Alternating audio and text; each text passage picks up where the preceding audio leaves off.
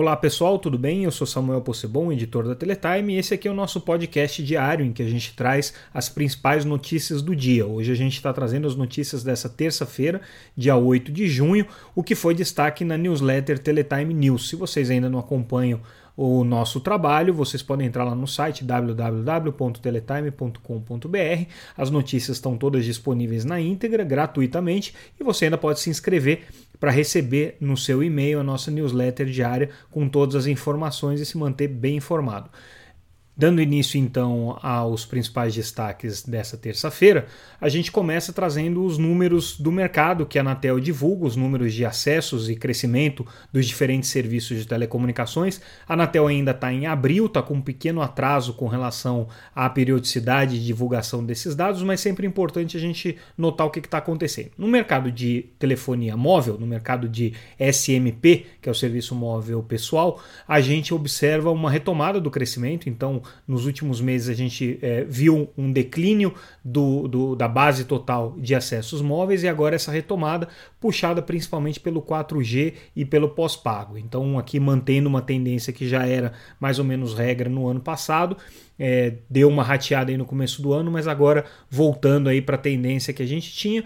Os números ainda não são exuberantes como a gente viu nos últimos dois ou três anos, com as perdas e com os cortes de base, a gente ainda está em patamares aí equivalentes ao que a gente tinha em 2017, mas de qualquer maneira o 4G cada vez mais é, predominante aí no mercado de é, banda larga móvel, já com um, pelo menos três quartos de toda a base ocupadas aí por essa tecnologia do 4G, a tendência é que a gente veja aí o 3G e o 2G desaparecendo com o tempo. É, no mercado de banda larga fixa, o número é um pouco mais é, interessante, mas ao mesmo tempo tem que ser visto com cautela. O que, que a gente observou em abril? uma queda significativa no mercado de banda larga fixa. É, a gente, na verdade, viu a maior queda é, na série histórica que já foi registrada pela Anatel. É, foram quase 700 mil é, usuários a menos que a gente teve no mês de abril. Mas isso aí tem que ser visto com muita ressalva. Por quê? Porque, como o reporte desses dados depende de pequenos provedores de acesso, são milhares deles, é muito comum a gente ver variações nesses números. Se a gente olhar só os maiores provedores, seja as grandes operadoras, né, que não são consideradas é, prestadoras de pequeno porte, são as prestadoras com mercado significativo, né, elas tiveram uma pequena queda, mas nada muito significativo, dá para a gente dizer que foi inclusive uma estabilidade.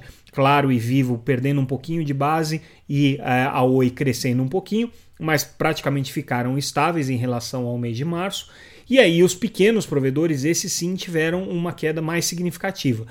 Mas o que, que acontece? Se você olhar os grandes, é, entre os pequenos provedores, aqueles maiores, aqueles mais significativos, que têm bases mais relevantes, como a Algar, a BrisaNet, a Desktop, a SumCity, enfim, outras empresas aí que ocupam esse, esse pelotão de frente, né?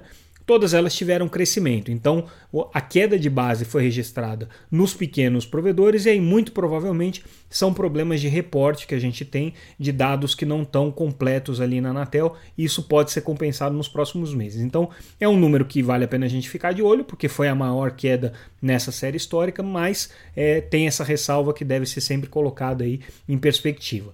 Em relação ao mercado de TV por assinatura, sem surpresa, mais uma queda, mais uma queda de base, mais ou menos 160 mil assinantes a menos nesse mês. O mercado de TV por assinatura é, segue é, uma tendência que já vem desde 2014 de erosão contínua da sua base de clientes. Teve poucos meses aí em que é, o saldo foi positivo.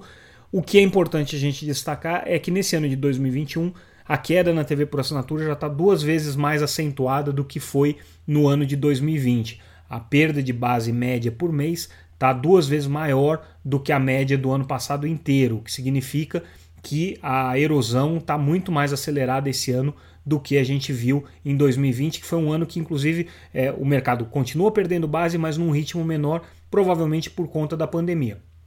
Esse ano, com as coisas voltando ao normal, pelo menos as pessoas achando que está voltando ao normal, ainda que os números de morte né, não nos permitam dizer que a gente está perto do fim da pandemia, mas de qualquer maneira, é, a, com a retomada econômica e com as atividades é, retornando ao normal, a TV por assinatura também retomou o seu ritmo de erosão acentuada da base de clientes.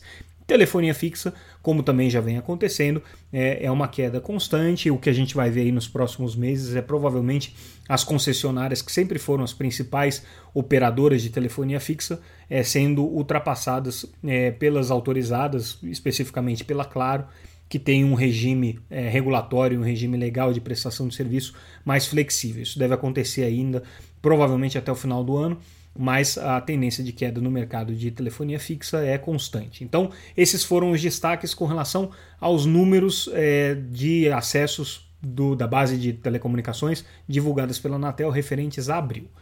Aí a gente traz uma reportagem interessante sobre um consórcio de provedores de acesso regionais, mais ou menos 200 provedores, que estão se organizando numa iniciativa chamada 5G Brasil, é, que tem como propósito aí uma espécie de uma cooperativa para que essas empresas possam participar do leilão de 5G. Então eles estão buscando aí subsídios jurídicos, técnicos, compras, né, é, até mesmo processos de financiamento conjunto para que esses é, provedores regionais possam entrar aí na disputa pelo 5G. A gente ainda não tem, nem eles mesmos é, garantem que vão participar do leilão, mas de qualquer maneira é um movimento interessante, uma iniciativa interessante que não envolve os principais ISPs, não envolvem os grandes, aquele pelotão de frente que a gente já colocou, até porque muitos deles estão seguindo aí caminhos próprios, como é o caso da BrisaNet, que já declarou em várias ocasiões o interesse, o próprio Algar, que também tem interesse é, individual de avançar aqui no mercado de 5G. Mas interessante a gente notar que esse movimento está acontecendo com pequenos provedores mesmo, estão se organizando, vamos ver se vai trazer frutos. A gente traz uma, uma matéria também interessante sobre a repercussão no setor de telecomunicações do PL das antenas de São Paulo. A gente noticiou isso na semana passada.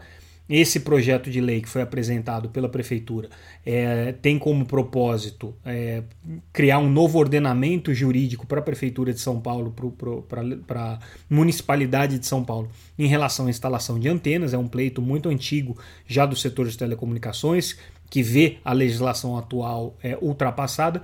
E todas as principais associações do setor, a Conexis, que representa as operadoras, a Brintel, que representa as empresas de antenas de torres, e também a Feninfra, que representa as empresas que fazem instalação e manutenção das redes, Todas essas associações se manifestaram de maneira positiva e, e em apoio ao projeto de lei das antenas. É, isso foi manifestado inclusive ao prefeito de São Paulo, Ricardo Nunes, numa reunião que aconteceu com essas entidades.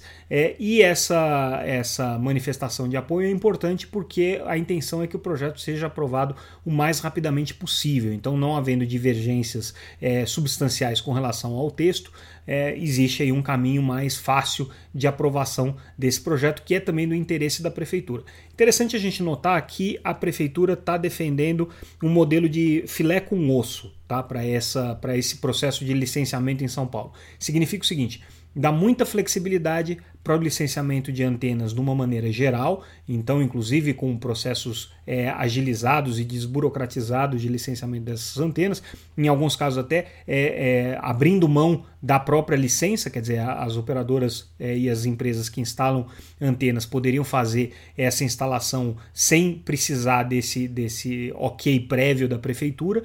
Mas, por outro lado, a prefeitura tem aí a, a prerrogativa de estabelecer algumas áreas prioritárias. E aí, para que se faça a instalação em áreas que não são prioritárias, seria é, necessário você também dar um atendimento para essas regiões que a prefeitura entende como, entende como mais necessitadas. E é, como é que funcionaria isso? Né? Para cada herb que você instala numa área não prioritária, você tem que instalar uma numa área prioritária. Isso aí parte do diagnóstico de que hoje regiões de baixíssima é, atratividade econômica, ou regiões é, carentes de infraestrutura, ou regiões é, periféricas de São Paulo, tem menos é, infraestrutura de, de banda larga móvel tem menos é, acesso a essa infraestrutura e essa seria uma maneira de você fomentar então é, o desenvolvimento nessas localidades. Interessante essa proposta aqui da prefeitura. Vamos ver se isso vai persistir durante a tramitação na Câmara dos Vereadores lá em São Paulo. Um outro assunto importante, e a gente já tinha tocado é, nele é, na nossa última newsletter no nosso último, e no nosso último boletim diário aqui do, do podcast Teletime, é a mudança é, de perspectiva da Anatel com relação às questões referentes à exploração do espectro. E hoje, num evento internacional, o presidente da Anatel, Leonardo Euler de Moraes, comentou é, que o princípio de use ou compartilhe é o princípio que hoje norteia a Anatel nessa questão do espectro. O que, que eles querem fazer? O que, que a Anatel quer fazer? Isso já aparece aí no edital do 5G e certamente daqui para frente vai ser a regra em todo, todo o processo de gestão de espectro da agência. É, as empresas não vão ter mais é, a exclusividade sobre o uso daquelas faixas de frequência. Numa vez, uma vez que elas têm a outorga, obviamente elas têm a prioridade, mas se elas não utilizarem o espectro, aquilo vai ser é, é, organizado em ferramentas é, específicas de compartilhamento de, de espectro que possam é, permitir o uso em caráter secundário dessas faixas de frequência por outras empresas que têm interesse e que não estão hoje utilizando porque não tiveram acesso em caráter primário a essas faixas de frequência. Então, esse é o princípio, já foi aqui colocado em algumas ocasiões e o presidente da Anatel reforçou que essa é a orientação que a agência está dando a partir de agora nessa questão do espectro. E a gente destaca também é, ao, algumas informações com relação à missão internacional que o Ministério das Comunicações organizou para essa semana aos Estados Unidos para conhecer é, alguns aspectos aí de segurança das redes de 5G e também é, fazer um roadshow, um bate-papo com eventuais investidores aí para o leilão que vai acontecer no segundo semestre. É, um aspecto muito relevante é uma, uma, uma divulgação conjunta que foi feita entre o Brasil e as autoridades diplomáticas aqui dos Estados Unidos com relação ao Open Run. É, o Open Run, como a gente já colocou aqui em algumas ocasiões, inclusive tem um podcast específico sobre isso, é uma arquitetura aberta de tecnologias é, para você montar redes é, de acesso móveis, né, redes é, de acesso sem fio. E é, o governo norte-americano está incentivando muito a adoção dessa arquitetura, porque vê nisso a possibilidade de você diversificar o mercado de fornecedores e nisso trazer empresas norte-americanas que hoje é, são fornecedoras de partes das redes móveis para esse jogo do 5G e também seria uma forma de você assegurar isso na visão dos norte-americanos, uma segurança é, em relação a essas redes de 5G, principalmente porque isso permitiria você não utilizar equipamentos chineses, né, e aí tem, entra naquela discussão toda que os Estados Unidos vivem insistindo de que os equipamentos chineses não são seguros e blá blá blá. Bom, levando isso em consideração, o Brasil hoje manifestou, através do ministro Fábio Faria, é, um, uma mensagem de apoio a essa política do Open Run, então parece que as duas partes saem comprometidas aí desses encontros bilaterais de criar é, uma política para o Open Run. E, é, além disso, o ministro Fábio Faria também destacou um encontro que ele teve com alguns fornecedores importantes ali norte-americanos, Qualcomm, Motorola, IBM também AT&T hoje foi visitada, é, que são empresas que estão atuando no mercado norte-americano e que teriam alguma experiência para trazer em relação a essa questão das redes seguras. O detalhe curioso é que a rede segura que é, foi ser estudada lá nos Estados Unidos é uma rede 4G LTE na faixa de 700 é, MHz, que é exatamente o que a gente vai ter aqui no Brasil e que é, já é de pleno conhecimento das áreas de segurança do governo como operar essa rede na faixa de 700, inclusive é, tem inclusive um espectro já designado para isso que a Anatel deixou reservado, que é onde essa rede segura deve ser implementada. Mas isso não tem nada a ver com 5G, por enquanto é uma rede 4G, tanto o que eles foram ver nos Estados Unidos quanto aquilo que está previsto de ser instalado no Brasil. Mudando de assunto, entrando no Marco Civil da Internet, a gente traz uma manifestação da Internet Society, que é uma ONG é, responsável aí por, por vários estudos e análises sobre o mercado de internet no mundo, né? e eles estão aqui criticando duramente e pedindo o fim da tramitação daquele decreto meio maluco que foi proposto lá pelo Ministério do Turismo, né, para dar suporte a uma ideia do presidente Bolsonaro de proibir as redes sociais, de banirem usuários e, e, e vetarem a participação de determinados usuários que infringam as, as regras e as políticas é, de, de publicação dessas plataformas. Então, é, esse, essa minuta foi preparada pelo Ministério do Turismo, ela vazou, a gente já noticiou aqui, né? Ela está meio em banho-maria, pelo que a gente pode acompanhar ali pela tramitação, não tem nada muito emocionante acontecendo, mas a Internet Society aqui se manifestando é, de maneira categoricamente contrária a esse, a esse decreto por entender que ele traz ilegalidades e traz ameaças ao marco civil da internet, ao contrário do que diz o governo, que diz que é uma complementação ao marco civil, uma garantia das liberdades individuais né, e tudo mais, mas aqui até agora não apareceu nenhum especialista é, para defender a proposta do governo, pelo contrário, todo mundo das empresas, as entidades aí que acompanham uh, o segmento de internet, é, todos eles se manifestando contrariamente.